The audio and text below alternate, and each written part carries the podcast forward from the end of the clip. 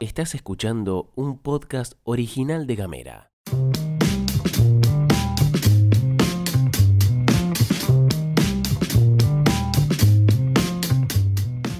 Puede llegar a vivir hasta 50 años y medir 2,5 metros, pesar 200 kilos. Es uno de los peces más preciados de nuestro mar y es una clave para la defensa de la soberanía de las Islas Malvinas. ¿Sabes de quién estamos hablando? Hoy vamos a charlar sobre los estudios genéticos en las merluzas negras. Conmigo está Gastón, porque en este caso eh, no pueden, digamos, los protagonistas oficiales, los científicos y científicas. Entonces Gastón va a estar acá, vamos a charlar un poquito, contándole un poco de qué es la merluza. ¿Vos sabés qué es la merluza? ¿Comiste merluza Yo alguna he, vez? He comido alguna vez merluza, me gusta la merluza, pero no podría. eh, a ver, en este te lo planteo en estos términos. Si vos mostrás una merluza sin, sin cortar, digamos, no podría identificarla, tampoco, yo tampoco. básicamente. Pero bueno, acá estamos acompañando un poquito porque parece que, según me han contado, vos, eh, voy a decir la verdad, vos bien, fuera, de, fuera de grabación, cumplen un rol muy importante, ¿no? Es, tre- es tremenda porque es importante para, digamos, la exportación dólares. Digo, para el que está detrás es así. O sea, ¿no? Claro. El, el país necesita. En un país que necesita muchos dólares. Exacto, ¿no? o sea, Una bocha. Hay, hay un montón.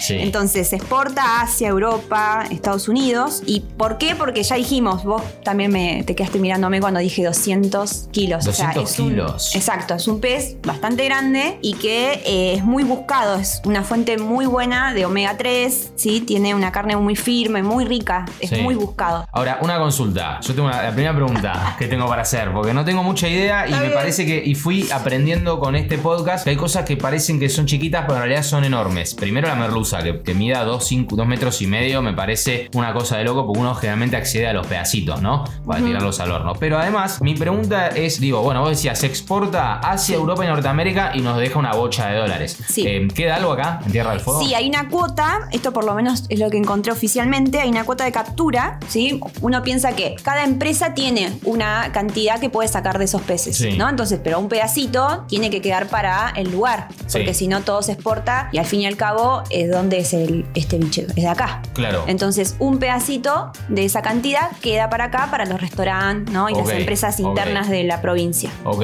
Habría O sea, que averiguar, ¿no? Cuánto es la cantidad porque no lo, no lo sabemos. Ok, pero se queda un pedazo acá, digamos. Exacto. No se va toda la exportación. Exacto. Qué bien, qué bien. ¿Y sabemos algo sobre el valor agregado de la merluza o no? No. Se exporta así nomás. Claro, importa, no sabemos. Hasta ahora se exporta así nomás. Bueno, y lo interesante que, digamos, lo que traemos para contarles es que cuando una embarcación quiere sacar determinada cantidad de peces, ¿sí? Se hace un estudio y se estima. Hay distintos lo que se llama stock pesquero. Stock pesquero. Exacto. ¿Escuchaste alguna vez hablar de En mi vida. No, es, vos pensás que eh, hay cierta cantidad de especies, ¿sí? Sí. De, de esa, esa cantidad de pececitos que hay de merluzas, Sí. que capaz que no se cruzan con otra cantidad de peces de la misma especie puede ser, pero están en otra población. Ok. Entonces hay que, hay que calcular. Población, digamos, dentro de lu- distintos lugares geográficos o dentro del mismo, compartiendo el mismo, el mismo agua, la misma Eh, agua. claro, la misma agua, pero distintos lugares. Puede haber un grupito de merluzas que están en el lado de Chile, pero nunca se cruzan tal vez con las que están acá, del lado argentino. Hay Entonces, pica. claro, puede ser que haya pica. Pero hay que analizar cuánta cantidad hay para saber realmente cuántos pececitos podemos sacar de ahí. ¿Y eso se hace? Eso se hace, eso se estima, sí. Se calcula la cantidad. Sí. ¿Por qué? Porque vos querés que, más allá de lo económico, este ser vivo siga existiendo, ¿no? Claro. Que algo que o sea, la cosa no es depredar, digamos. Exacto. digamos. Esto es lo que se discute siempre cuando se habla de producción sustentable, barra sostenible.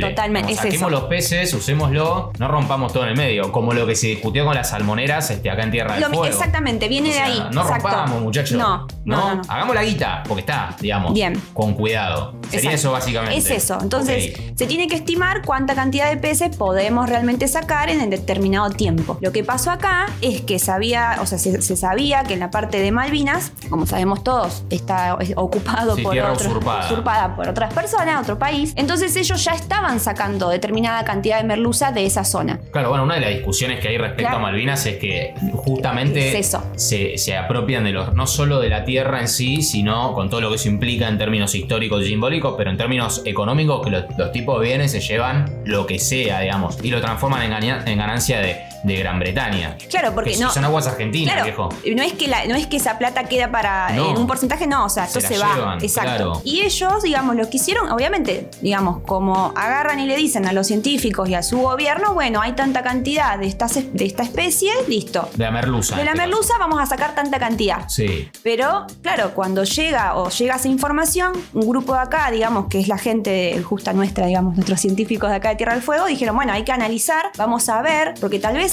ellos están sacando cantidades que no deberían estar sacando, Claro. porque tal vez son la misma eh, población, la compartimos. Ok. Y ahí es donde empezó eh, esto que para mí es tremendo porque es interdisciplinario. O sea, el laburo del CAIC, yo lo, lo voy a leer para que. Gente del CAIC, gente de la universidad, ¿sí? de la parte del ICPA, y también una empresa privada, que la vamos a nombrar porque me parece importantísimo, Estremar, eh, Sociedad Anónima, también junto con el INIDEP, hicieron todo un laburo en el cual agarraron a estos peces, Sí. se fijaron las cuestiones genéticas, ¿no? Y descubrieron que, no, chicos, o sea, eh, la parte que está en Malvinas, estos peces que están ahí, es parte toda la misma, es mismo stock. Claro. No pueden sacar la cantidad que están O sea, sacando. están Digo, claro, bueno, continúan con el choreo, digamos. Es básicamente, me parece, ¿no? Me da la sensación, sin saber, sin ser un especialista del tema, pero me da la sensación que es el choreo que es de los recursos naturales que se viene denunciando hace años. Claro. ¿No? Eh, va por ahí un poco. Y, pero yo quiero saber una cosa, posta, o Sí. sea, que me parece muy interesante. ¿Qué, qué, qué carajo se le hizo a los peces? ¿Qué estudio? ¿Qué cosa? ¿Cómo es eso? O sea, vos te.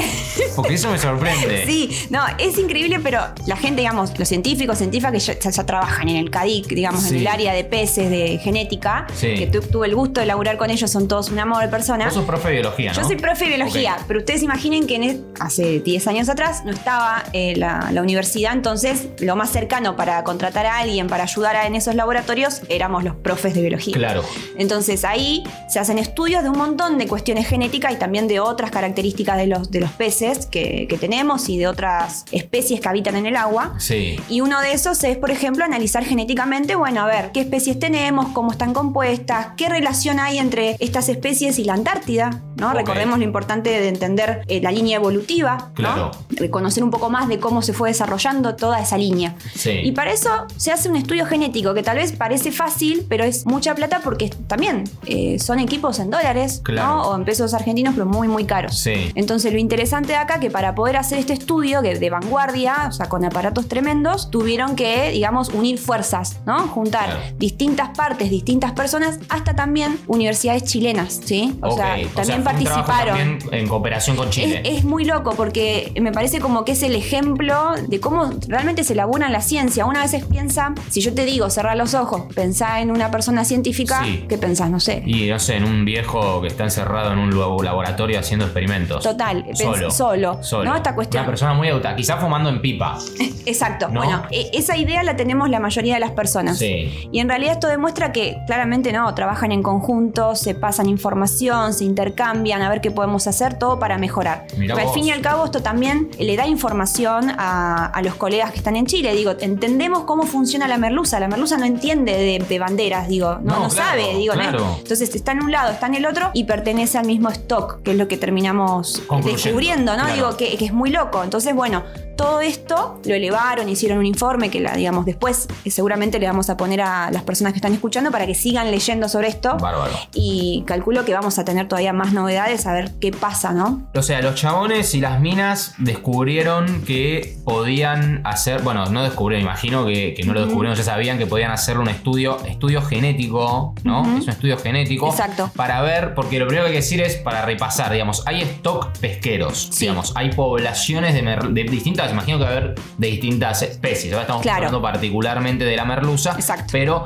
eh, stock pesquero. Dije, bueno, ok, este stock pesquero es el stock pesquero A y vamos a ver si efectivamente es así. Allá está el B, digamos. Sí. Vamos a hacerle un estudio al A para verificar si el stock pesquero es efectivamente el A. Exacto. Y eso lleva a concluir que los ingleses nos están choreando los pescados. Claro, O sea, finalmente, complicado. total. Sí. Me parece fantástico que finalmente Increíble. cómo se junta a través, digamos, de un animal tan, uno podría creer, tan nimio como como la merluza, tan rico, además, Sí. disculpen ustedes los que estén escuchando esto y no sean afectos a comer carne, los respeto, pero bueno, no, es, no, no tengo esa voluntad. Y la merluza que finalmente nos termina mostrando cómo están todos ta- tan interrelacionados los Todo, conflictos.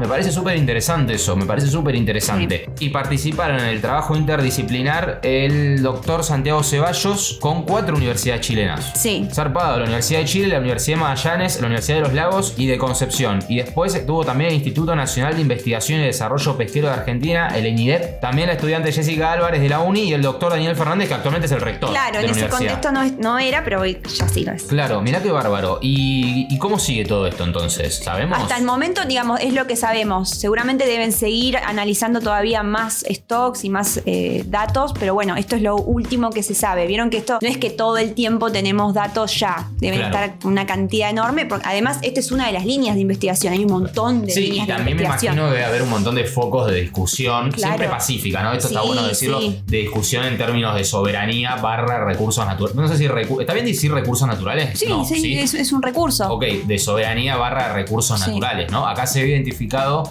en la merluza, pero digo, imaginémoslo en términos de, bueno, si la merluza le deja tanta cantidad de dólares a la República Argentina, ¿por qué la República Argentina debería dejar tan campante que le pesquen su merluza? No Chile, no tanto por Chile, No, porque no. en realidad tenemos una convivencia súper Sí, pacífica sí. con Chile en ese sentido, no con los ingleses, por supuesto. Claro, ahí está la es distinto. Cómo la biología y, y- y la, y el trabajo sobre la biología aporta a esa Es discusión también, ¿no? totalmente. Eh, súper interesante. Bueno, con esto les quería compartir, le contaba a Gastón, digo, un pedacito de las investigaciones que hacen esta gente que para mí es tremenda, que hacen acá en el CADIC. Y como siempre les decimos, buscan información, sigan leyendo. Si queremos valorar, hay que conocer. Parece una simple merluza, pero nos está, digamos, jugando a favor para la pelea para la soberanía. Así que los invitamos a seguirnos en las redes sociales de Gamera y de A.Ush y los vemos, bueno, los escuchamos en el siguiente podcast. Muchas gracias.